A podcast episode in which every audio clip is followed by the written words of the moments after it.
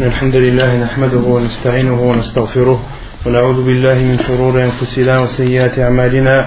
من يهده الله فلا مضل له ومن يضلل فلا هادي له.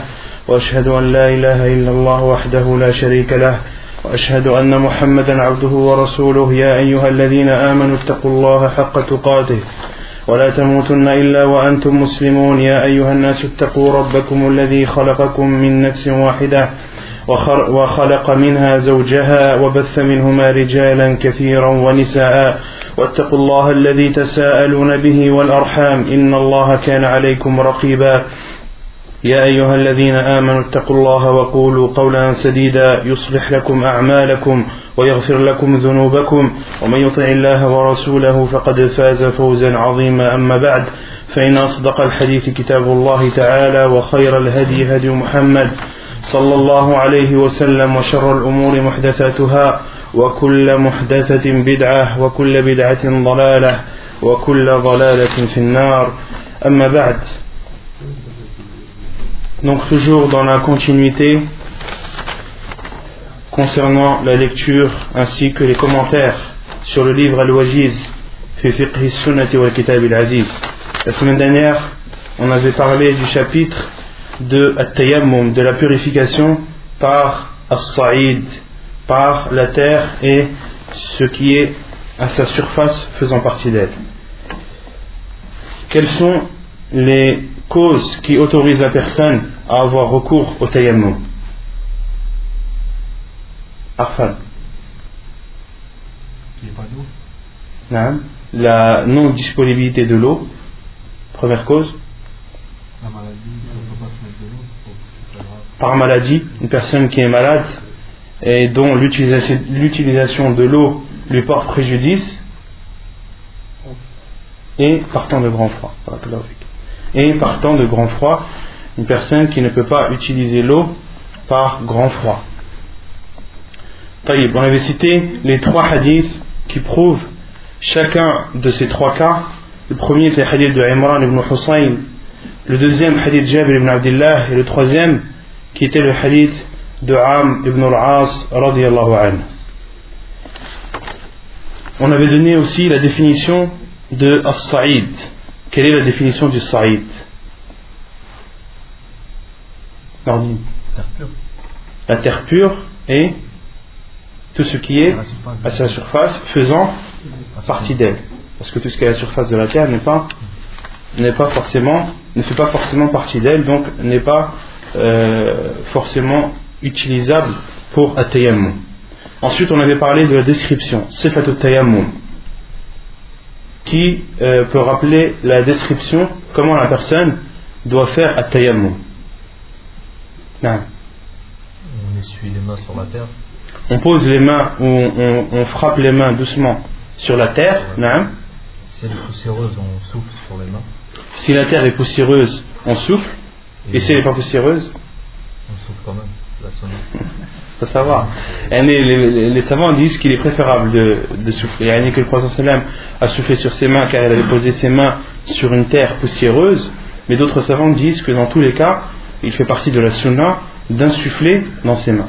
Donc de poser ses mains sur la terre ou sur une pierre ou, euh, ou toute chose qui fait partie de la terre, euh, parmi lesquelles il est autorisé de faire un tayammum.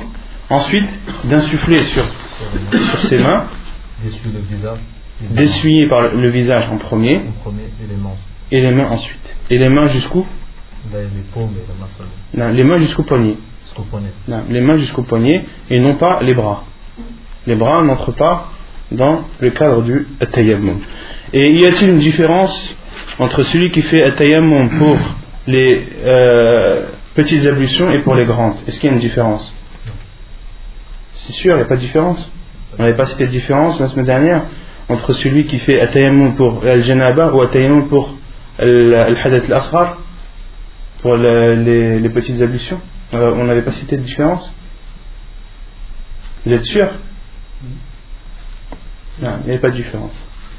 Et il faut suivre un petit peu. Bah oui, normalement, il ne doit pas y avoir de doute. Ça doit être une certitude. Non? Il n'y a que la niya qui change, a que la niya qui change, c'est vrai. Mais concernant la description euh, extérieure, yani la façon de le faire, elle est exactement, elle est exactement la même. Et celui qui fait atayammum, est-ce qu'il doit faire atayammum avant chaque prière? Ou est-ce que le tayammum qu'il a fait, tant qu'il est en état de pureté, il lui est autorisé de faire une prière, voire plusieurs? Non. Et euh, celui qui fait atayammum, est-ce qu'il a le droit de présider la prière avec derrière lui des personnes qui n'ont pas qui, qui n'ont pas fait tayammum mais qui ont fait les ablutions? Quelle est la preuve? Le hadith de Amr de? Amr ibn al-As. Le hadith d'Amr al-As parce qu'il était parti en expédition, il était le chef de l'armée et euh, il était en état de janaba et ayant peur pour sa santé, pour sa vie, de faire al-Rasul en temps de grand froid, il a fait atayammum. Puis, a présidé la prière, et derrière lui, les compagnons anhum, n'avaient pas fait atayammum. Et lorsque le prophète salam, a été informé de ce cas, de ce fait, il a demandé à Amr al-As, et il lui a répondu, il lui a cité le verset où Allah dit ولا تلقوا بأيديكم إلى التهلكة يا أيها الذين آمنوا لا تقتلوا أنفسكم ولا تقتلوا أنفسكم عفوا إن الله كان بكم رحيما et ne tuez pas vos personnes Allah est euh, envers vous très miséricordieux et le prophète salam a euh, ri a souri, a souri euh, pour montrer son accord avec le fait avec le geste que Amr al a fait donc c'est la preuve qu'une personne qui a fait tayammum a le droit de présider la prière derrière, ou plutôt avec derrière lui des personnes qui ont fait leur ablution. Quelles sont les choses qui annulent le tayammum Les mêmes choses que les ablutions. Donc le fait que des gaz, ou bien l'urine, ou bien les excréments sortent de la personne. Et les autres, tous les autres cas qu'on avait cités euh, les cas qui annulent les ablutions qu'on avait cités. Il n'y a que ça ou il y a encore d'autres choses? Trouver de l'eau, mais pas tout le temps. Ta réponse elle est vraie à 50%. Elle n'est pas complète. Trouver de l'eau. Avant l'acte d'adoration. C'est trouver de l'eau dans le cas où la personne a eu recours au tayammum car il n'y avait pas d'eau. D'accord? Parce qu'une personne qui a eu recours au taïmon parce qu'elle est malade, elle n'est de l'eau à en trouver. D'accord? Donc c'est l'apparition de l'eau pour celui qui n'en avait pas, et c'est la possibilité d'utiliser l'eau pour celui qui n'avait pas la possibilité de l'utiliser. Celui qui n'a pas la possibilité d'utiliser l'eau, ou dont l'utilisation de l'eau lui porte préjudice et lui fait mal, lorsqu'il a la possibilité d'utiliser l'eau, son tayammum devient nul. Devient nul. De même pour celui qui a fait un tayammum parce qu'il n'y avait pas d'eau, lorsque l'eau est présente, son tayammum devient nul. Donc il doit refaire ses ablutions. Et celui qui a fait un tayammum a fait sa prière et a trouvé de l'eau alors que l'heure de la prière n'est pas encore dépassée. Qu'est-ce qu'il fait? Est-ce qu'il refait ses ablutions? Ou est-ce qu'il considère la prière qu'il a faite comme étant valide? Il la considère comme étant valide. On avait cité le hadith du prophète où deux compagnons qui étaient partis en voyage et qui n'avaient pas d'eau ont fait atayammum tous les deux, ont prié tous les deux et ils ont retrouvé de l'eau, ils ont trouvé de l'eau alors que l'heure de la prière n'était pas encore dépassée l'un a euh, refait ses ablutions et a refait sa prière, et l'autre n'a rien refait. Et le prophète a dit au premier, euh, a dit à celui qui n'a rien refait, ta sunnah. Tu as euh, appliqué la sunnah, tu as mis en pratique la sunnah. Et il a dit à celui qui a refait ses ablutions et à celui qui a refait sa prière, Laka ajran, tu as deux récompenses. On avait aussi parlé de celui qui a une fracture à l'un de ses membres et qui a été obligé de mettre un plâtre. On avait cité les jugements, le jugement en rapport avec le plâtre. Celui qui a un plâtre et qui veut faire ses ablutions, qu'est-ce qu'il doit faire? Différents cas. Il y a différents avis. en fait. Non. Qu'est-ce qu'il doit faire? Quels sont les différents avis? Il y a l'avis où il doit considérer que, que le plâtre, c'est que le, le bras, par exemple, c'est une partie de son corps. Non. Que dos, sans, en, ignor- en ignorant son, son bras, il y a le cas où il essuie par-dessus, Mhm. il y a le cas où il fait carrément. Non. Donc, euh, il y a plusieurs avis des savants, rahimahumullah. Certains disent qu'il est autorisé d'essuyer sur le plâtre, car il y a un hadith, on avait cité la version. Les savants qui considèrent cette version comme bonne autorisent le fait d'essuyer sur le plâtre ou le pansement. C'est pareil, le plâtre ou le pansement ont le même jugement. D'autres savants disent que celui qui a un plâtre il considère son membre comme, comme étant amputé. Ni il ne l'essuie, ni il fait atayammum. Et d'autres savants disent, il n'essuie pas dessus, mais il doit faire le tayammum pour compenser, il doit faire, il doit faire les ablutions, sauf le bras, supposons qu'il a un bras cassé, sauf le bras euh, emplâtré, mais à la fin des ablutions, il doit refaire un tayammum pour compenser le fait qu'il n'ait pas lavé son bras. Et ça, on avait dit que c'était un avis qui était très faible. Et les deux avis qui sont euh, reconnus, c'est le premier soit essuyé, ou le second, c'est-à-dire de ne rien, de ne rien faire, de considérer comme le bras comme étant amputé. Et d'autres savants ont dit lorsque le bras est emplâtré à moitié, parce que le, le plâtre, il ne pas forcément, il recouvre pas forcément le bras. Lorsqu'il est couvert à moitié, qu'est-ce que vous faites? Est-ce que vous considérez euh, le bras comme amputé? Non? Non, c'est ça, la moitié du bras. Et allez, vous devez laver ce que vous pouvez. Si la moitié du bras est recouverte d'un plâtre, l'autre moitié non, ben vous lavez la, la- la moitié qui n'est pas euh, recouverte et l'autre moitié, vous la considérez comme étant comme étant amputée. Ouais. Non, Mais dans le cas du hadith, le compagnon avait une blessure à la tête. non, Lui, le prophète a dit il aurait, le tayammum, il aurait suffi. non. Dans ce cas-là, on peut, on peut faire la même chose pour le cas où la personne a une blessure. Non, parce que dans ce cas-là, euh, du tayammum, il ne pouvait pas faire le seul.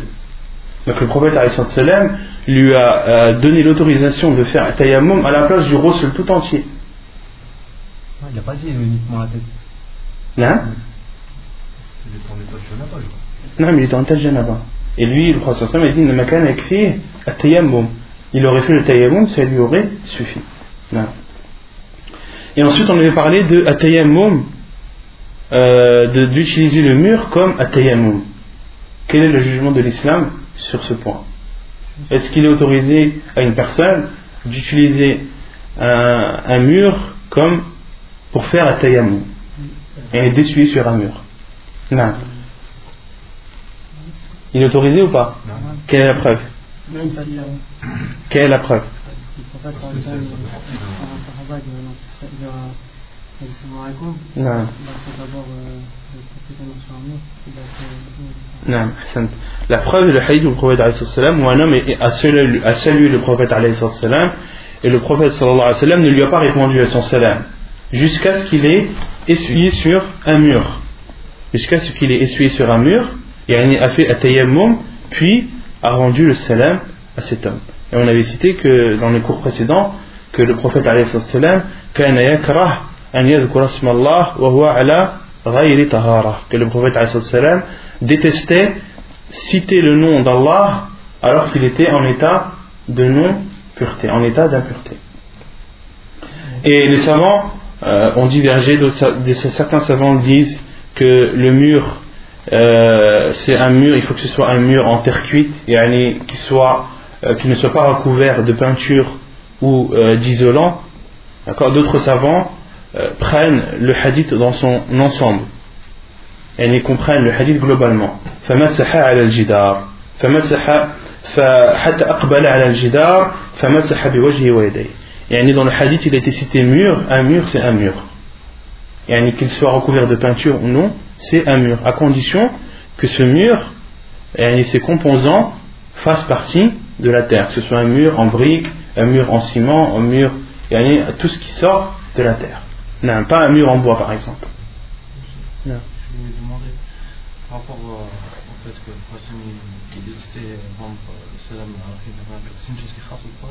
Non, ça c'est pas le fait de le, le fait que de, de citer le nom d'Allah euh, soit détestable euh, en état d'impureté, ce n'est pas propre au prophète. Non, au contraire. Si le prophète sallam détestait citer le nom d'Allah, eh ben nous, on se doit de ressembler au prophète. Ce n'est pas un cas qui est spécifique au prophète. Quelle est la preuve que ce n'est pas un cas spécifique au prophète Quelle est la preuve? Quelqu'un qui vous dit d'accord, quelle est la preuve que ce cas n'est pas spécifique au prophète Que la sunna se divise en trois. Non. On n'a rien qui contredit, il y a rien qui, qui prévient que c'est interdit ou que. Non Il n'y a rien qui est averti que c'est recommandé que au prophète. Voilà, tout simplement. La preuve, c'est qu'il n'y a pas de preuve. La preuve, c'est qu'il n'y a pas de preuve qui dit que ce fait, et le fait de ne pas citer le nom d'Allah en état d'impureté, soit, soit spécifique au wa sallam. Et il y a une, règle en islam que chacun de vous doit connaître Al-bayyinatu ala al-mudda'i wal-yaminu ala man ankar. Al-bayyinatu ala al-mudda'i, c'est-à-dire la preuve doit être apportée par celui qui atteste une chose. Tu attestes une chose Tfaddal, apporte la preuve. Et celui qui renie une chose, celui qu'on accuse de quelque chose et qui la renie, qu'est-ce qu'il doit faire? Al-yamin, il doit jurer. On n'a pas à lui demander apporte la preuve que tu n'as pas fait. Non, on te demande jure, jure que tu n'as pas fait. Et celui qui atteste quelque chose, tu attestes que, ce, fait est spécifique au prophète Je veux bien te croire, Akhi. Apporte-moi la preuve. Al-bayyinatu ala al-mudda'i wal yaminu ala man Donc on avait aussi parlé de Saïd et le fait que, euh, que certains savants ont posé comme condition la poussière, la poussière de la terre. Que Saïd, une personne pour qu'elle fasse tayammum, certains savants disent, euh, parmi les conditions, c'est que euh, cette chose sur laquelle il va faire un tayammum soit recouverte de poussière, mais la poussière de la terre. Et on avait dit que c'était un avis qui était fort et euh, qui était un, avis respectable, et que d'autres savants disent que ce n'est pas une condition. Et ce sont deux avis qui sont respectables l'un comme l'autre, et on avait cité aussi que l'avis le plus sûr, Inch'Allah, c'est que la poussière n'est pas une condition.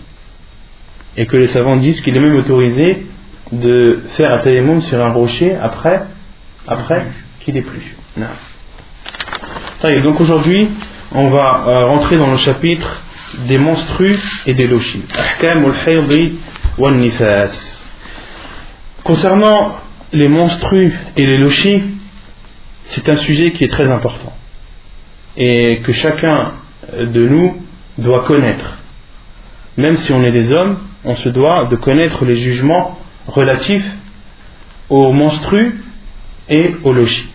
D'accord? Parce que chacun d'entre nous a une sœur, certains sont mariés, on a tous des mères, euh, la plupart on a nos mères, on a des sœurs, on a des tantes, donc on sera amené un jour ou l'autre à devoir s'exprimer ou à devoir prendre position sur ce sujet. Ce n'est pas parce que nous sommes des hommes que euh, ce sujet ne, nous intéresse pas, au contraire.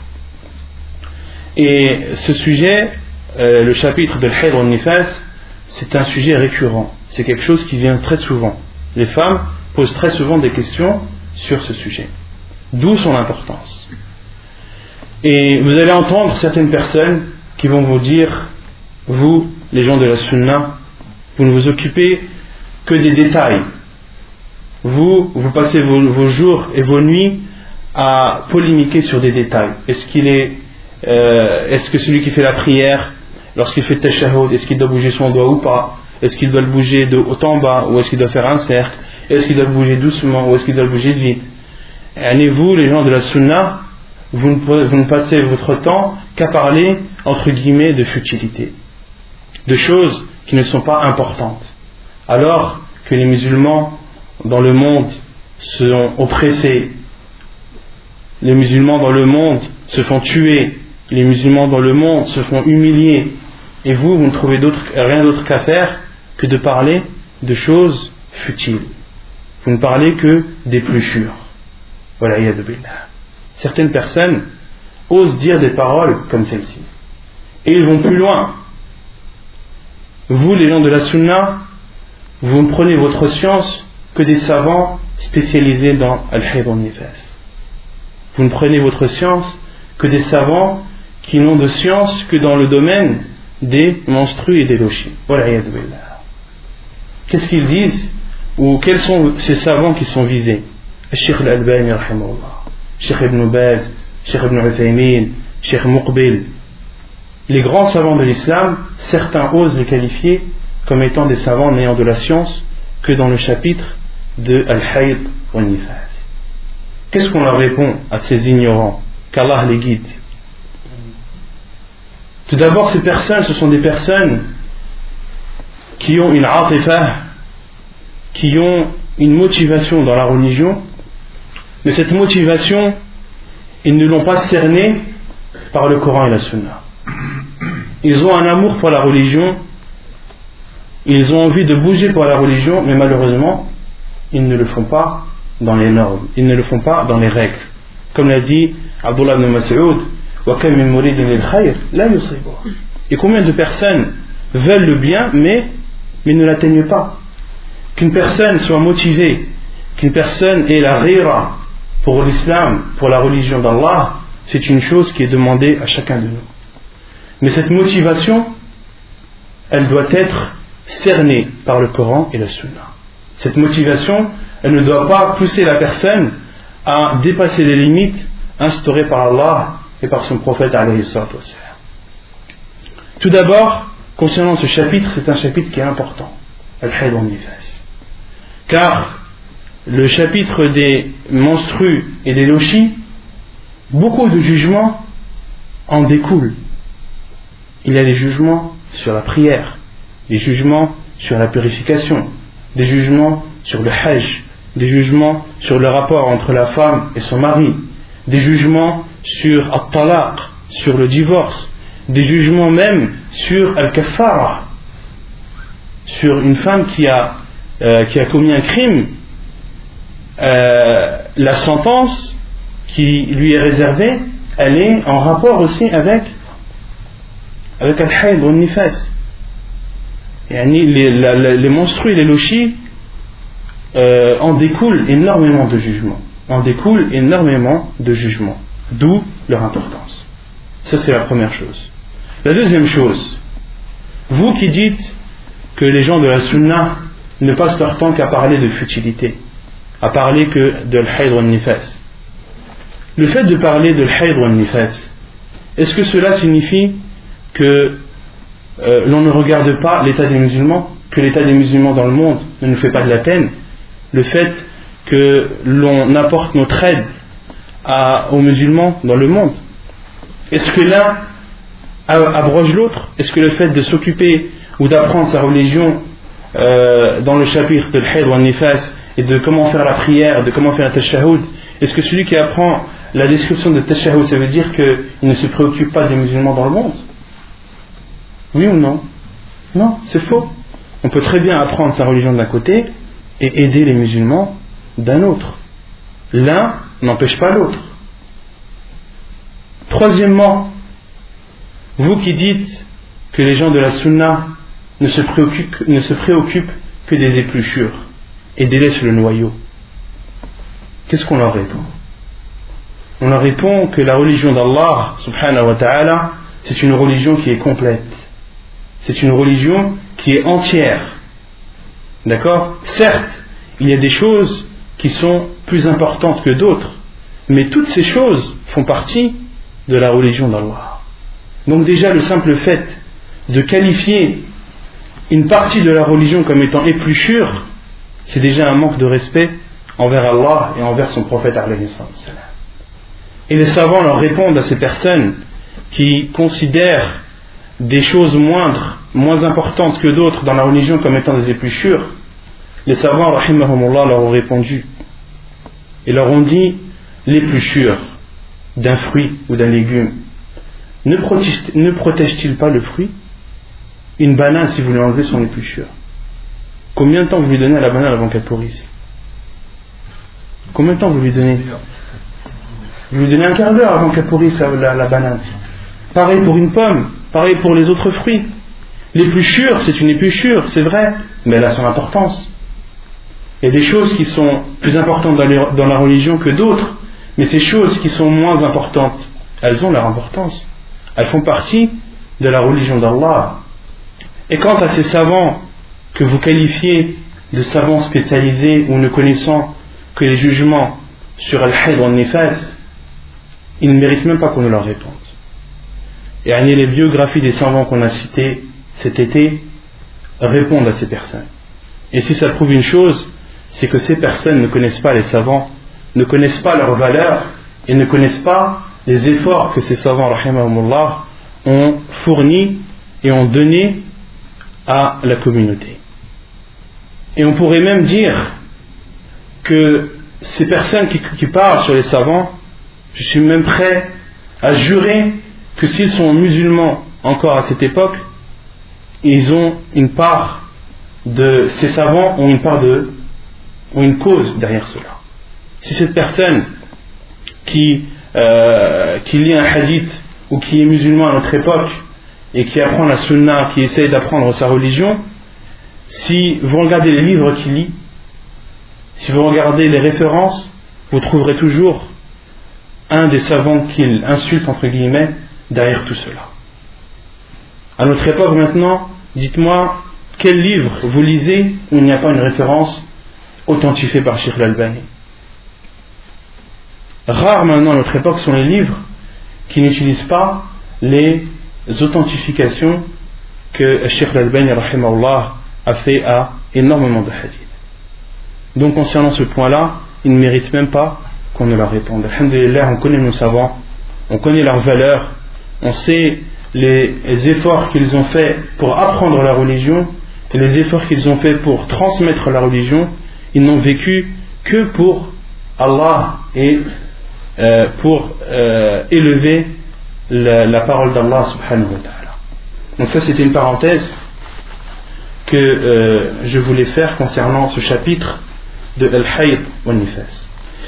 Donc le shir dit Al-Hayd huwa ad-dam al-ma'ruf 'inda an-nisa' ولا حد له في الشرع لأقله وأكثره وإنما يرجع فيه إلى العادة Donc le cheikh dit les menstrues c'est un sang connu chez les femmes il n'a pas de limite euh, il n'a pas de limite c'est-à-dire il n'y a pas de limite dans la religion qui définit le minimum et le maximum.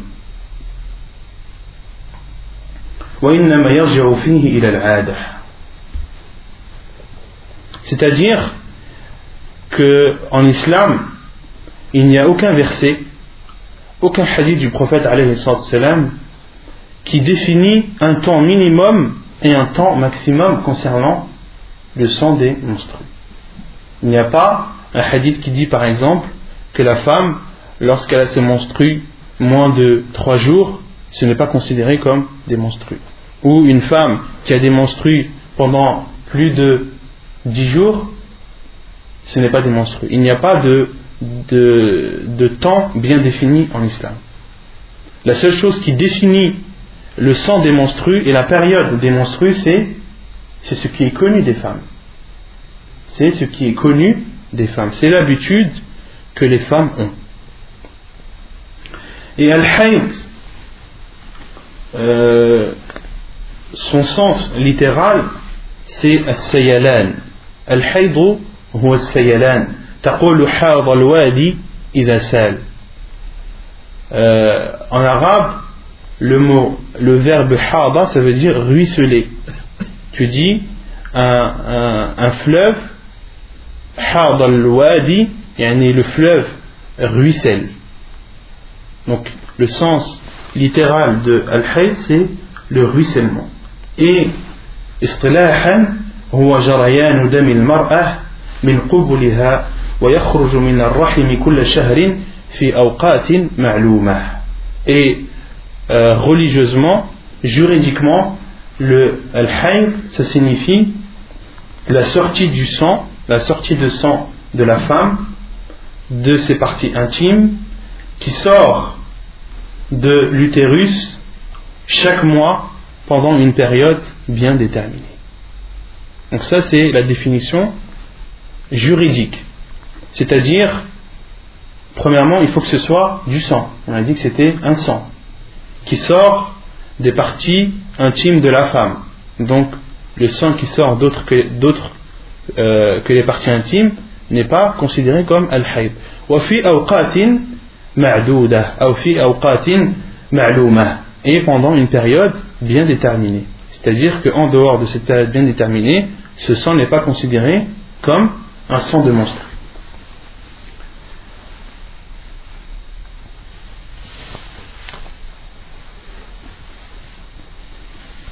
والنفاس هو الدم الخارج بسبب الولادة وأكثره أربعون يوما Et quant au lochi, c'est un sang qui sort après l'accouchement. Et sa limite est de 40 jours. Donc, al-hayd, on a dit le sang des menstrues, il n'est pas délimité par la religion. Ni un minimum, ni un maximum. Al-nifas, qui est le sang qui sort après l'accouchement, l'islam n'a pas délimité son minimum, mais a délimité son maximum Il n'a pas délimité son minimum, mais a délimité son maximum qui est de, de 40 jours.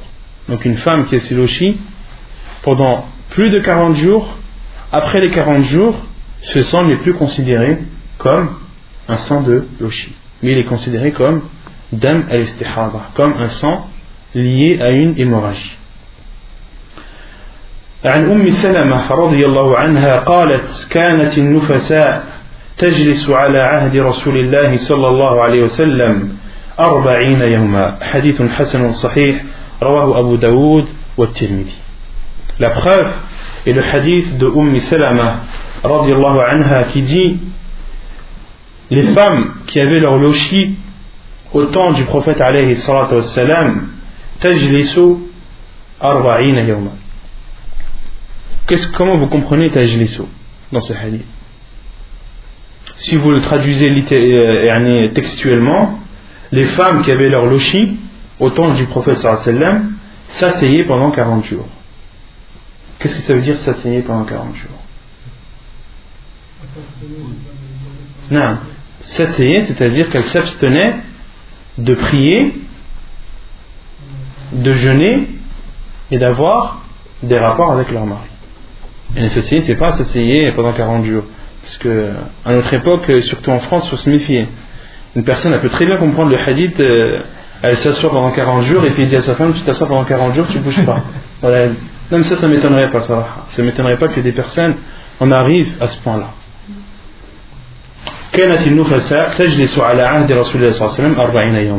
Les femmes qui avaient leur lochi au temps du prophète s'abstenaient de prier, de jeûner, d'avoir des rapports avec leur mari pendant 40 jours. ومتى رأت الطهر قبل الأربعين اغتسلت وطهرت وإن استمر بها الدم بعد الأربعين اغتسلت لتمام الأربعين وطهرت نعم On avait déjà parlé de ce sujet. On avait parlé de tawaf. Est-ce que le tawaf est une prière Est-ce qu'une personne peut faire le tawaf en, étant, en ayant ses ablutions ou pas On avait parlé. On avait parlé de ce sujet. Et euh, c'est enregistré, Inch'Allah, tu, tu retourneras à l'enregistrement. Et on avait cité que la vie le plus sûr, Inch'Allah, c'est que le tawaf n'était pas considéré comme une prière. On avait cité toutes les différences entre le tawaf et la prière, et que la vie le plus sûr, Inch'Allah, c'est que la personne, euh, il lui est autorisé de faire tawaf, même sans être en état d'ablution, mais qu'il était préférable de les avoir. ومتى رأت الطهر قبل الأربعين اغتسلت وطهرت وإن استمر بها الدم بعد بعد الأربعين اغتسلت لتمام الأربعين وطهرت Et lorsque la femme euh, voit qu'elle est pure avant ses 40 jours, elle doit alors se laver et à partir de ce moment, elle devient pure. Et si le sang des lochis ne cesse de couler et dépasse euh, et atteint les 40 jours, après les 40 jours, elle doit se laver et considérer le sang qui continue à couler comme étant, comme étant une hémorragie, c'est-à-dire une maladie et non euh, le sang des logis. ما يحرم بالحيض والنفاس يحرم على الحائض والنفساء ما يحرم على المحدث وتزيد عليه في تحريم وتزيد عليه في التحريم il est interdit, donc quelles sont les choses qui sont interdites pour la femme qui a ses menstrues et ses lochis Il est interdit pour la femme qui a ses menstrues et ses lochis de faire ce qui est interdit à une personne qui n'a pas ses ablutions, à une personne qui est en état d'impureté. D'accord? Donc de prier, de jeûner, de prendre le mushaf et tous les autres points qu'on avait cités.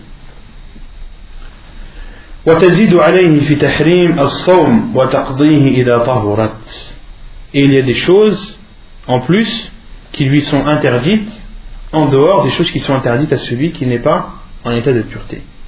Premièrement, la première chose c'est le jeûne. Il lui est interdit également de jeûner mais elle doit rattraper ses jours de jeûne une fois pure. عن معادة قالت سألت عائشة فقلت ما بال الحائض تقضي الصوم ولا تقضي الصلاة؟ قالت كان يصيبنا ذلك مع رسول الله صلى الله عليه وسلم فنؤمر بقضاء الصوم ولا نؤمر بقضاء الصلاة. حديث متفق عليه. La preuve est de radiallahu anha, qui dit J'ai demandé à Aïcha, radiallahu anha, qu'en est-il de la femme qui a ses menstrues? Qu'en est-il de la femme qui a ses menstrues? Pourquoi rattrape-t-elle les jours de jeûne manqués et, non, et ne rattrape-t-elle pas la prière? Aïcha anha lui a répondu Cela euh, nous atteignait, c'est-à-dire que nous avions nos menstrues au temps du prophète sallallahu alayhi wa sallam. Et il nous ordonnait de rattraper les, jours de jeûne manqués et ne nous ordonnait pas de rattraper la prière. Hadith authentique rapporté par Al-Bukhari wa Muslim. donc la deuxième chose qu'il est interdite de faire pour la femme qui est ses menstrues, al-wat'u fil farj. لقول الله لقوله تعالى ويسألونك عن المحيض قل هو أذى فاعتزلوا النساء في المحيض ولا تقربوهن حتى يطهرن فإذا تطهرن فأتوهن من حيث أمركم الله. ولقوله صلى الله عليه وسلم اصنعوا كل شيء إلا النكاح. حديث صحيح. La deuxième chose, en plus de ce qui est interdit pour celui qui n'est pas en état de pureté. La deuxième chose qui est interdite en plus pour la femme qui a ses monstrues et ses lochis, c'est d'avoir des rapports euh, sexuels avec son mari. La preuve est la parole d'Allah subhanahu wa ta'ala et il t'interroge sur les monstrues. Dis, c'est un mal. Éloignez-vous, éloignez-vous donc des femmes pendant les monstrues et ne les approchez que quand elles sont pures. Lorsqu'elles se sont purifiées, alors cohabitez avec elles selon les prescriptions d'Allah subhanahu wa ta'ala. Dans ce verset, Allah subhanahu wa ta'ala dit et parle à son prophète et il t'interroge sur les monstrues. Dis, c'est-à-dire réponds-leur au Muhammad, c'est un mal une menstrue, c'est un mal pour la femme comme pour l'homme. C'est un, mal pour la femme comme pour l'homme, car l'homme qui a des rapports avec sa femme en état de menstrue, même médicalement, c'est source de maladies graves. Même médicalement, c'est euh, source de maladies graves. Et Allah subhanahu wa ta'ala dit Abstenez-vous d'avoir des rapports avec vos femmes pendant les monstrues. C'est une interdiction d'Allah subhanahu wa ta'ala. Et ne les approchez pas jusqu'à ce qu'elles soient pures. Les savants disent jusqu'à ce qu'elles soient pures, c'est-à-dire jusqu'à la fin de leur monstru. Lorsque la femme voit les pertes blanches. Donc elle considère que sa période de monstru est terminée, donc elle est pure. فَإِذَا تَطَهَّرْنَ فَأْتُوهُنَّ مِنْ حَيْثُ أَمَرَكُمُ اللَّهُ Ensuite Allah subhanahu wa ta'ala dit فَإِذَا تَطَهَّرْنَ Juste avant il a dit حَتَّى يَطْهُرْنَ jusqu'à ce qu'elles soient pures. Et ensuite Allah subhanahu wa ta'ala dit فَإِذَا تَطَهَّرْنَ et lorsqu'elles se sont purifiées. Et là les savants disent فَإِذَا تَطَهَّرْنَ c'est-à-dire lorsqu'elles sont lorsqu'elles ont fait al-ghusl Lorsqu'elles ont fait, elles roussent lorsqu'elles ont fait le grand lavage.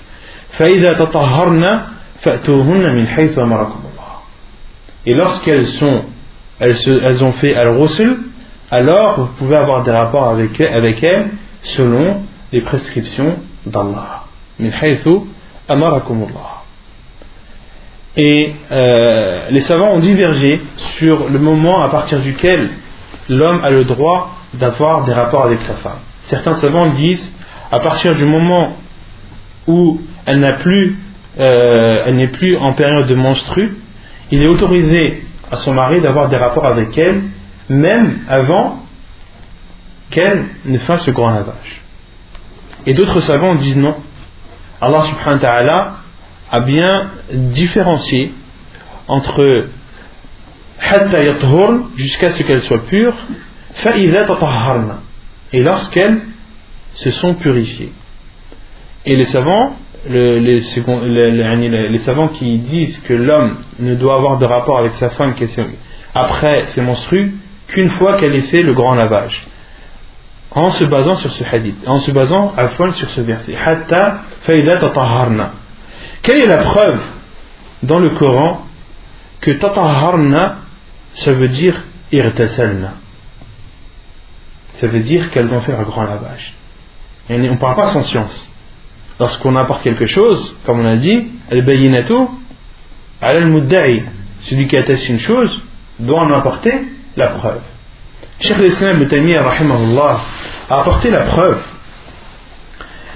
et a dit la preuve que faïda tatahharna ça veut dire lorsqu'elles se sont purifiées c'est-à-dire lorsqu'elles ont fait al-rusul la preuve c'est un autre verset où Allah subhanahu wa ta'ala dit kuntum junuban et lorsque vous êtes en état de grande impureté fattaharu c'est-à-dire une personne qui est en état d'impureté qu'est-ce qu'elle quelle est la seule euh, la seule chose qu'elle peut faire? Rusul et Allah subhanahu wa ta'ala a utilisé le terme tatahhar. Wa kuntum junuban fattaharu ay. Et les autres savants leur ont répondu. Et que dites-vous du verset où Allah subhanahu dit Inna Allah yuhibbu at-tawwabin wa yuhibbu al-mutatahhirin.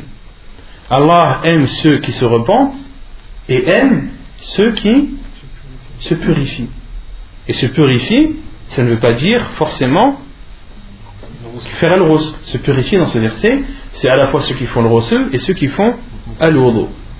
Qu'est-ce que les savants leur ont répondu Ce verset, Inna Allah il englobe il englobe ceux qui font al rossel et ceux qui font al wudu, les ablutions.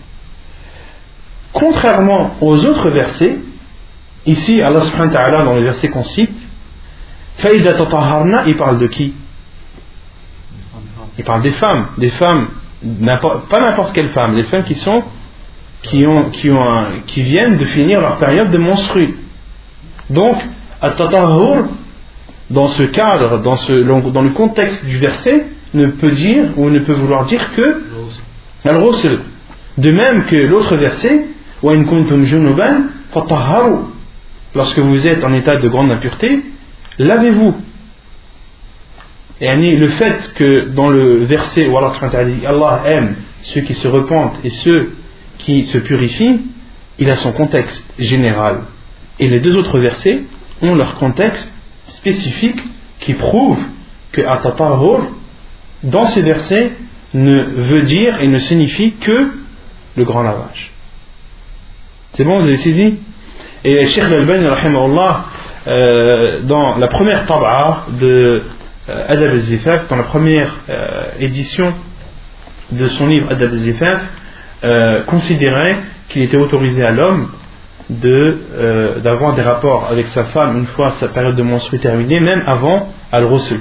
Mais Sheikh Rahimahullah est revenu sur son avis et a attesté qu'il y avait bien une différence entre Hatta et Fa'idat Donc Sheikh Al-Mi est revenu sur son avis.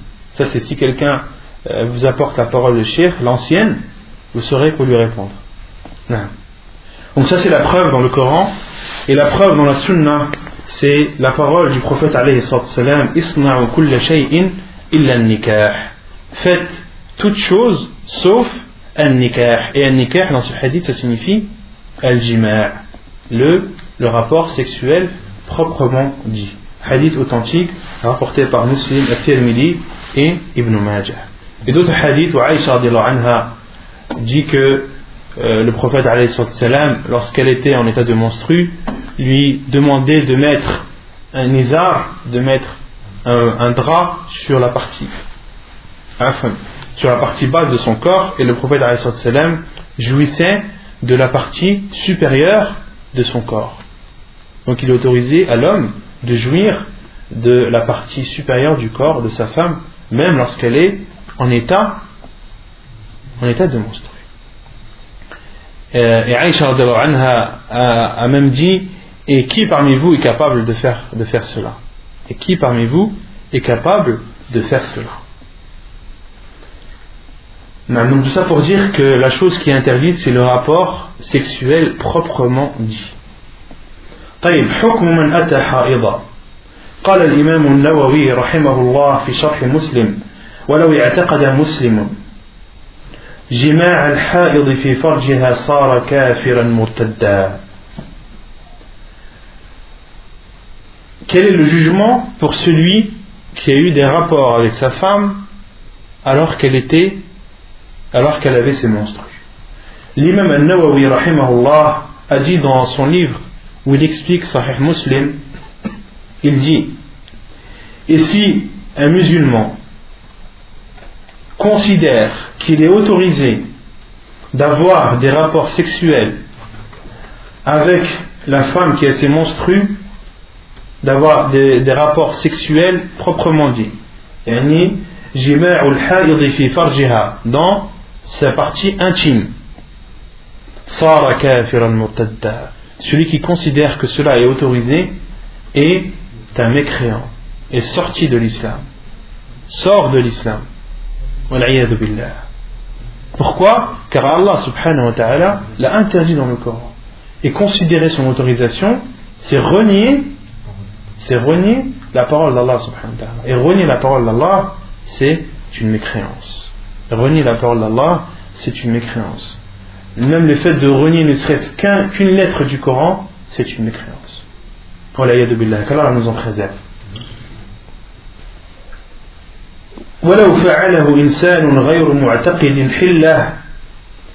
et celui qui le fait, celui qui l'a fait sans considérer son autorisation, donc le premier cas, celui qui l'autorise, qui considère que c'est autorisé, on connaît son jugement. Maintenant, le deuxième cas, celui qui sait que c'est interdit Il le sait que c'est interdit. Il sait qu'Allah a interdit à un homme d'avoir un rapport sexuel avec sa femme alors qu'elle est en état de monstre. Ici, il y a deux cas.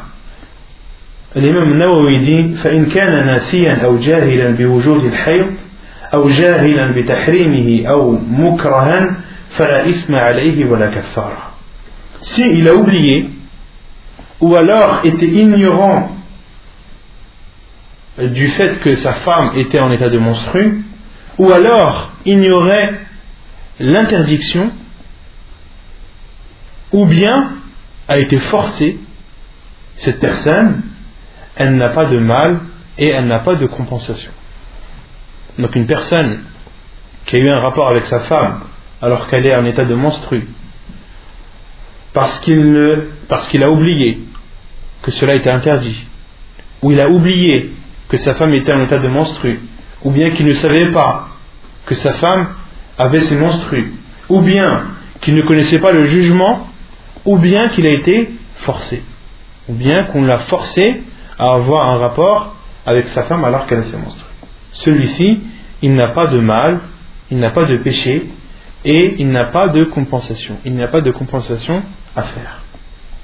وإن وطأها عامدا عالما بالحيض والتحريم مختارا فقد ارتكب معصية كبيرة نص الشافعي على أنها كبيرة Et celui qui a un rapport avec sa femme, qui a ses monstrues,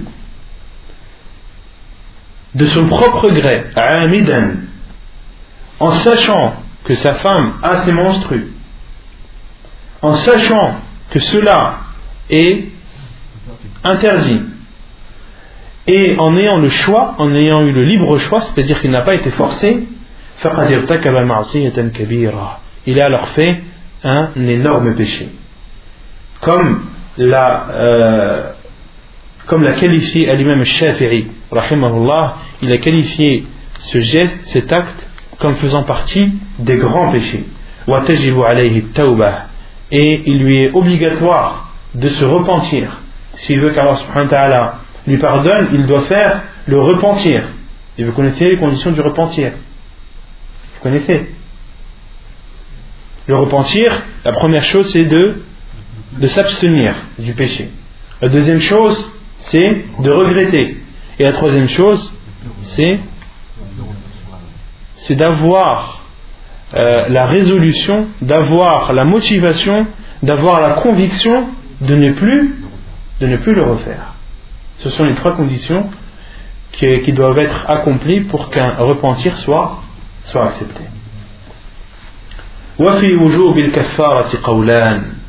Et quant à l'expiation, quant à la compensation, c'est-à-dire le fait que cet homme doit payer il y a deux avis.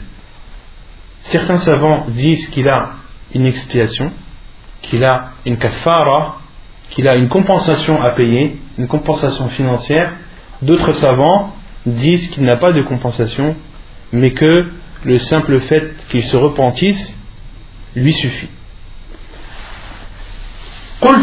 Donc le shir dit, donc là la parole de l'imam Nawawi est terminée, maintenant c'est Cheikh Abdul Adim ibn Adawi ibn euh, Badawi qui euh, parle.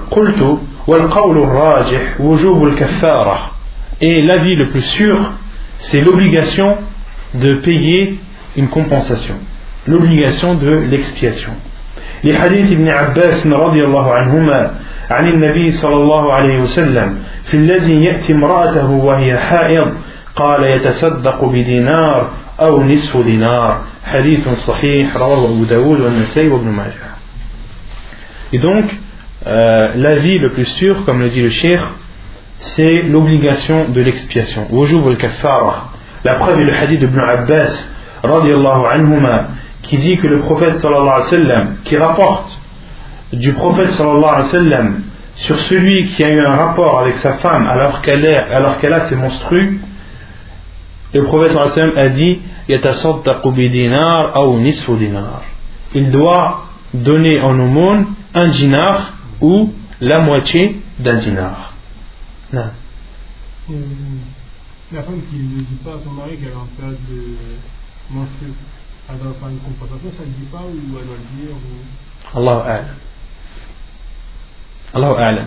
Yani, euh, al-kafara, je ne sais pas si euh, je ferai une recherche dessus. Est-ce que le kafara, elle, elle est uniquement euh, obligatoire à l'homme ou à la femme?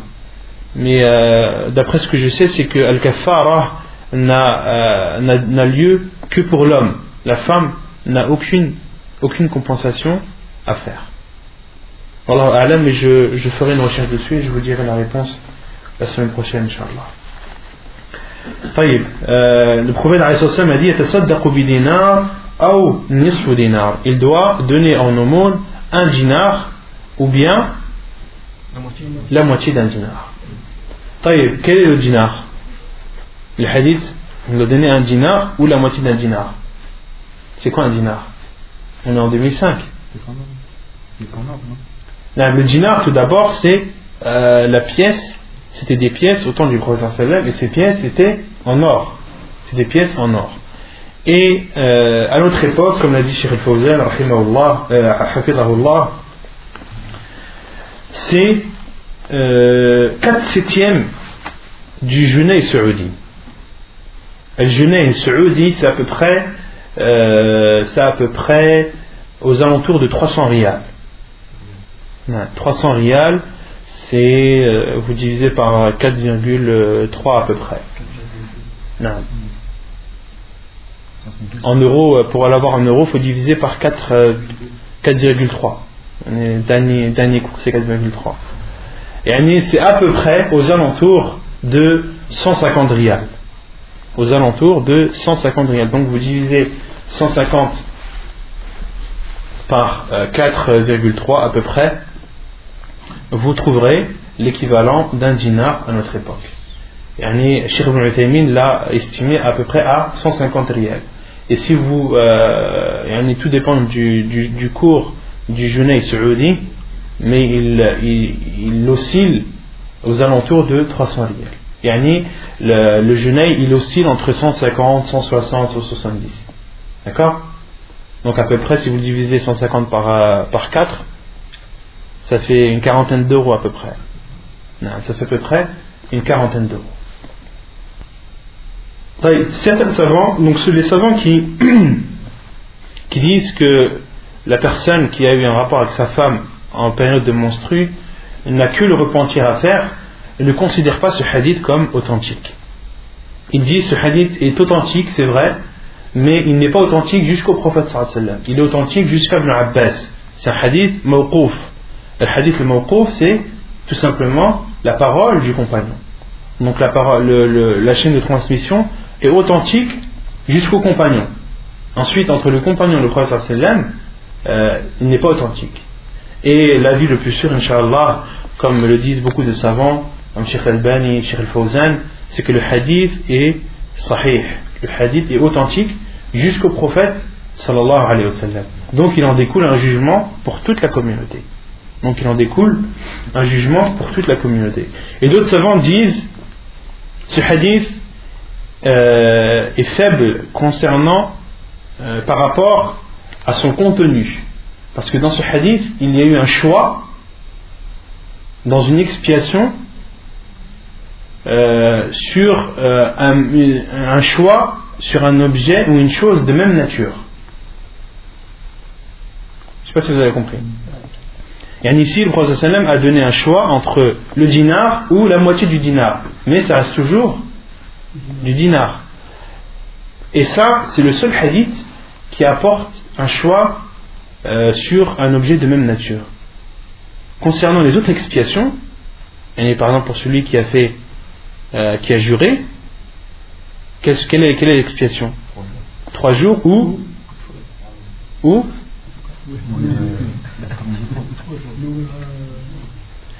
ça dépend, ça dépend des péchés de la personne, mais il y a des expiations où la personne a le choix entre le jeûne, a le choix entre, euh, entre habiller des pauvres, a, le choix entre, entre libérer, affranchir un esclave. il a le choix, mais ce sont euh, des choix sur des objets ou des choses de nature différente. Quant à ce hadith, il parle de choix sur, un objet, une chose de même nature. Et les autres savants ont dit où est le problème? Et le fait que euh, le sallam ait donné le choix sur euh, une chose de même nature, où est le problème? Il n'y a pas de problème. Mais les savants leur ont répondu simplement il n'y a pas de problème. Et euh, quant à l'explication qu'ils ont donnée pourquoi le prophète a donné le choix entre un dinar et la moitié d'un dinar, plusieurs explications. la plupart des savants disent tout dépend du moment où l'homme a eu un rapport avec sa femme. Est-ce que c'était au moment où euh, la femme avait beaucoup de sang? Donc, dans ce cas-là, il doit donner un dinar. Ou est-ce qu'il a eu un rapport avec sa femme pendant euh, à la fin de la période? Où le sang était moindre, où le sang était asséché Donc, dans ce cas, il doit donner la moitié d'un dinar. D'autres savants, comme Sheikh Al-Bani, dit euh, le prophète a donné le choix en fonction de la personne qui a fait le péché. Si c'est une personne riche, elle donne un dinar. Si c'est une personne pauvre, elle donne la moitié. والتخيير في الحديث راجح راجع نقل الشيخ continue. والتخيير في الحديث راجع إلى التفريق بين أول الدم وآخره. لما روى لما روي عن ابن عباس موقوفا إن أصابها في فور الدم تصدق بدينار وإن كان في آخره فنصف دينار. Donc là le cheikh dit le choix qui été donné dans le hadith revient à euh, la période dans laquelle l'homme a eu le rapport avec sa femme. Est-ce que c'est pendant le début de la période ou bien à la fin Comme cela a été rapporté sur Ibn Abbas, c'est-à-dire rapport de Ibn Abbas, si il a eu un rapport euh, au début du sang, il doit leur donner un dinar. Et si il a eu un rapport vers la fin de la période, il doit leur donner la moitié d'un dinar. Et euh, cette parole a été authentifiée par Sheikh Al-Bani, rahimahullah L'avis d'Ibn Abbas. Donc c'est l'avis de la plupart des savants qui euh, disent que la différence vient justement de la période euh, dans laquelle l'homme a, a eu le rapport avec sa femme. C'est Ibn Abbas qui l'a dit. Ça veut dire que l'erreur vient d'où s'ils l'ont attribué au prophète? C'est les rapporteurs ou... Oui, c'est les rapporteurs. C'est les rapporteurs qui ont, qui ont rapporté et ont dit que euh, Ibn Abbas l'a entendu du prophète. Non. Ou bien ça peut être autre chose, ça peut être d'autres hadiths qui euh, sont venus d'une chaîne faible. La chaîne, elle est faible bien avant. Bien avant Ibn Abbas, bien avant. Et, et que, parce que le hadith peut venir de plusieurs riwayat. Le hadith peut venir de plusieurs chemins. D'accord? Des chemins qui sont authentiques, qui rapportent, par exemple, que Ibn Abbas l'a dit. D'accord? D'autres chemins qui sont totalement différents l'apportent ou disent que cette parole a été dite par le prophète mais ces chaînes à la base elles sont faibles. Après la faiblesse elle peut intervenir à plusieurs niveaux. Et même et même Ibn Abbas il est, il est même sûr et certain que la faiblesse est intervenue avant. Parce que après qui peut rapporter que le prophète a dit? Non, ça peut être qu'un compagnon. C'est un compagnon. Il n'y a qu'un compagnon qui peut dire J'ai entendu le professeur sallam dire. Car il l'a vu. Et la règle dans Ilm al-Hadith, c'est que As-Sahaba, kulluhum udul. Les compagnons sont tous, sans exception, sont tous justes et on doit prendre le hadith. D'accord C'est une règle dans Ilm al-Hadith, elle est intransigeante as-sahaba kulluhum udul. Tu peux pas dire ce compagnon, il a dit ouais mais ce compagnon il a, il a ça, il a ci, il a, il a, il a, une, il a une faible mémoire, il est... Non, c'est interdit de dire ça. Un sahabi il a dit ikhlas. Déjà entre le sahabi et le prophète c'est authentique. Donc s'il y a une faiblesse, elle vient automatiquement après. Non. Non. Que tu as cité là, c'est uniquement pour les monstres, pas pour les lochis pour les lochis et les monstrues. Parce que le verset coranique. Ouais. Mais on avait cité que el et el nifas, que les monstrues et les lochis sont identiques, ont le même jugement, et ça on avait dit que c'était à l'unanimité des savants. Mais Les savants, ouais. c'est une preuve.